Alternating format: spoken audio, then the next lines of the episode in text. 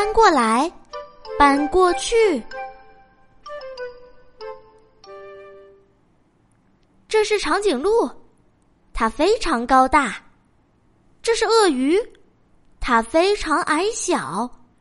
它们的身高整整差了两米，有四十三厘米。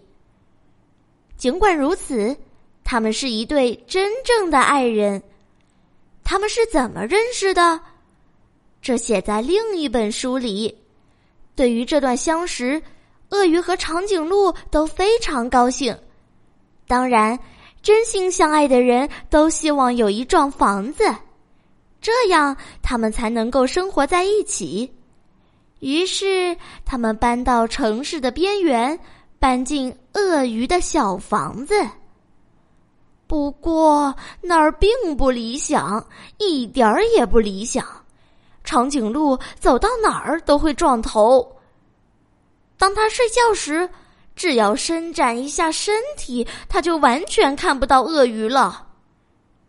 当他想要坐得舒服一点时，同样的事情又发生了。要不，我们搬到你家去吧？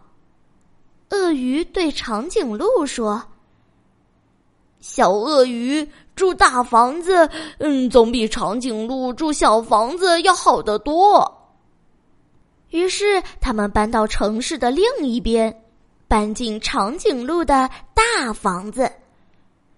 啊！但是住在那里也有很多困难呢，而且非常困难。鳄鱼怎么在这张桌子旁边吃东西呢？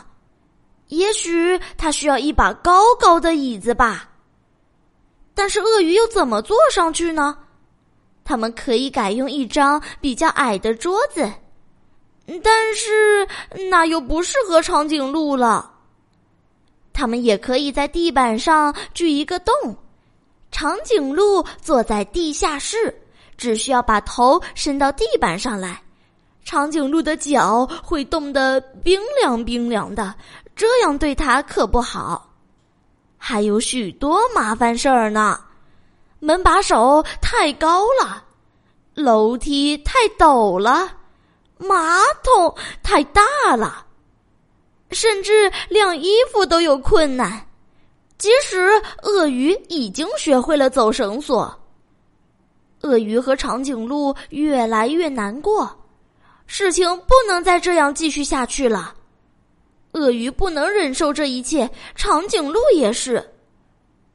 唯一没有问题的地方就是床，当他们躺在床上时，高度才会相同，这时候他们才可以望着彼此的眼睛，给对方一个最甜蜜的微笑，就像当初一样的快乐。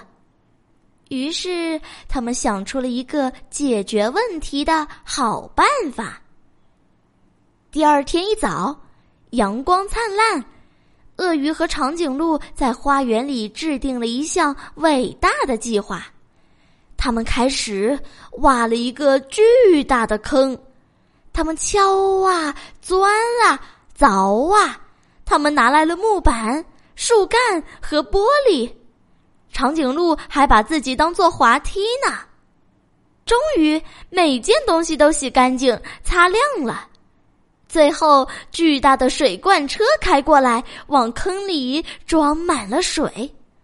最后，鳄鱼和长颈鹿住在游泳池里，在水中，它们的高度相同，它们可以一直互相对望，并且给对方一个最甜蜜的微笑。所有的问题都被洗掉啦。亲爱的小宝贝，睡吧，晚安。